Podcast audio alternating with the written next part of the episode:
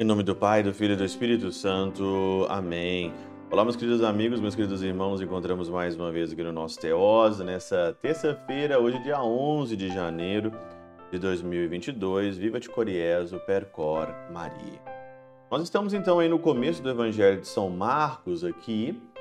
E o Evangelho então nos apresenta hoje Marcos no capítulo 1, 25, 21b até o 28 Jesus em Cafarnaum, Jesus então no dia de sábado, ele entra numa sinagoga, começa ali a ensinar, e estava então na sinagoga um homem possuído por um espírito mau. Aqui na tradução está espírito mau. Na Catena Áurea fala-se de um espírito imundo, né? O qual começou a vociferar, né? Começou a gritar, né? O espírito imundo. Aqui na Catena Áurea Espírito imundo, né, o pseudo Crisóstomo diz o seguinte: denomina-se espírito tanto o anjo como o ar e a alma, o mesmo Espírito Santo. E para que, pela comunicação de nome, não caiamos em erro, acrescentou imundo. É chamado de imundo por causa da impiedade, do afastamento de Deus, porque tem parte em todas as obras imundas e depravadas. Então o demônio aqui, ele é chamado de imundo porque todas as obras imundas e depravadas procedem ali dele. E tolo é cada um de nós quando nós caímos nisso tudo. Por isso que hoje aqui chama a atenção para nós sobre o temor. O temor de Deus. O demônio, então, quando ele começou a gritar ali, é, no versículo 24, né? O que queres de nós, Jesus Nazareno? Viestes para nos destruir? Eu sei quem tu és, tu és o Santo de Deus. Tem uma palavra de ciência aqui, né? Tu és o Santo de Deus, mas sem caridade nenhuma. Tu és o Santo, mas sem caridade, dizia Santo Agostinho. E aí então o Senhor intimidou e fala: cala-te, sai dele. O pseudo Crisóstomo, comentando Diferentemente essa frase, ele diz o seguinte: como se dissesse, vejo com atenção o teu advento. Eu estou vendo, o demônio dizendo, eu estou vendo que tu, tu estás vindo. Pois não tinha notícia firme e certa do advento de Deus. Chama-o de santo, não a um entre muitos, né?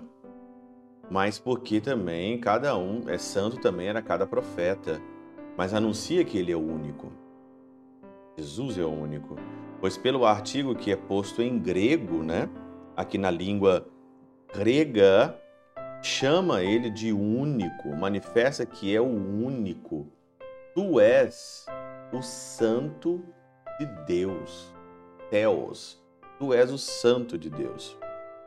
Manifesta que ele é o único, mas é pelo temor e reconhece o Senhor de todos, pelo temor e reconhece o Senhor de todos. E aqui eu lembro uma história de Santa Teresa de Ávila. Santa Teresa de Ávila, quando ela entrou aí no convento, ela não era assim totalmente convertida. E teve uma vez que ela teve uma visão de Jesus crucificado, Jesus sofrendo, Jesus ali, né, talvez até no segundo mistério, flagelado, né, flagelado ali com coroas de espinhos e tudo mais. E Santa Teresa de Ávila conta no, na, nos escritos dela que ela sentiu um temor tão grande, ela sentiu um temor ali tão grande que naquele momento ela falou assim: eu não posso diante de tanto sofrimento que ele fez por mim, diante de tanto sofrimento, tanto, tudo aquilo que ele fez por mim, eu não posso ficar indiferente a tudo isso. Isso é o temor. O temor de não estar indiferente diante de tudo aquilo que Deus fez por nós.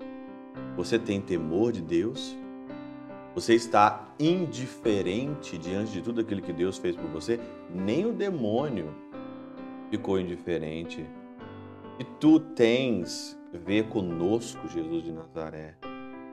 viestes para nos perder? O que você tem conosco? O que Jesus tem para contigo, né? Para que, o que Jesus tem para com a tua vida?